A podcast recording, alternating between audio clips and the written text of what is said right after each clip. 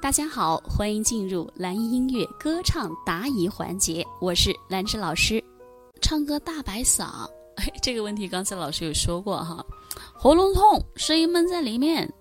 嗯，理论上我知道要打开喉咙气带声，理论上知道，可是做不到，对吗？大白嗓，首先就是你要，如果有时候你确实做不到，一下子做不到方法的话，你可以减小你的音量。就像老师现在感冒这么严重哈，特别的严重，喉咙肿得很厉害，声带不受我控制，啊，我我说出来其实是大白嗓的，但是我为了保护我的嗓子，为了让大家听觉上更舒服的话，那么我要去控制我的声音，控制声音，从音量上来控制，把声音的音量减小，减小很多很多，它就能够瞬间的啊缓解。甚至说可以当下就能解决你大白嗓的问题，真的。所以先学会小声、柔和一点去讲话，不要喊破喉咙去说话。难道说话需要这么大的力量吗？同学们，一首歌需要这么大的力量吗？不需要吗？一首歌是一个故事，一个故事就有感情，有中心思想，啊，有高低起伏、强弱大小。需要大白嗓去吼吗？不需要，对不对？还有就是你要一定要用气，只要有了气息的支持，你才能解放喉部的力量，你的喉咙才不会痛。喉咙痛就是发声不对，发声的力量用错了。气强则声强，气息强大，你的声音就会强大。而不是靠喉部的力量去嘶吼。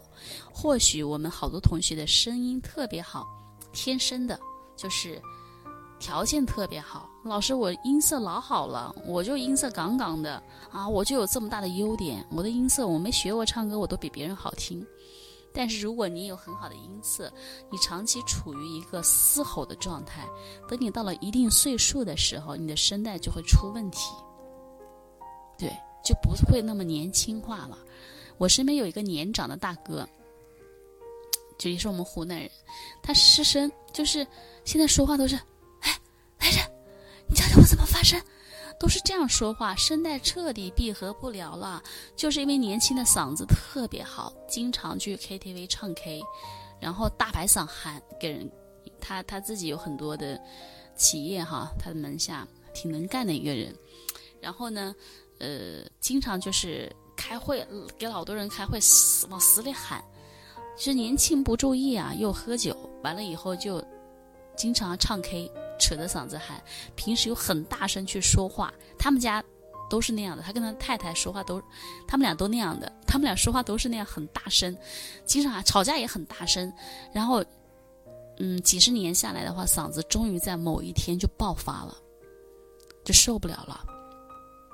就失声了，失声声带很难恢复。他也看过医生，医生说没有办法，你只有让时间来让你修复，然后去学习科学的发声。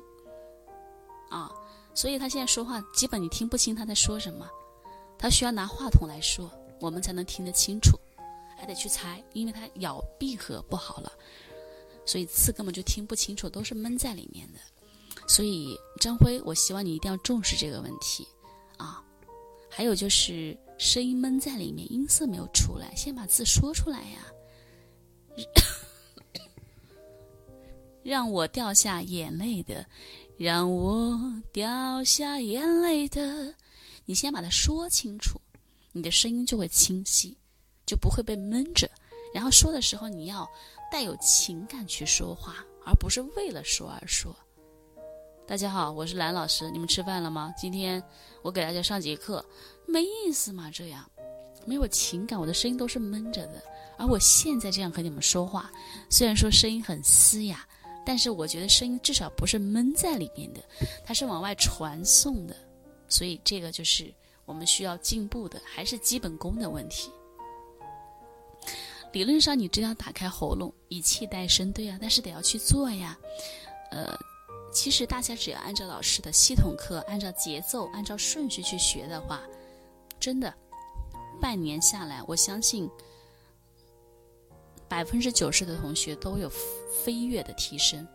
但前提你要努力，大家要努力，好不好？一起努力啊！好了，那今天的课就到这里了。如果觉得老师的分享对你有帮助，也欢迎大家在下方留言给我一个反馈，或者是转发给爱歌唱的朋友，让更多的爱歌唱的零基础的朋友来加入进来，好不好？如果希望得到老师的歌曲指导呢，也可以搜索微信公众号“蓝艺音乐课堂”，添加并关注就行了。好的，谢谢大家，我是兰芝，我们下节课再见。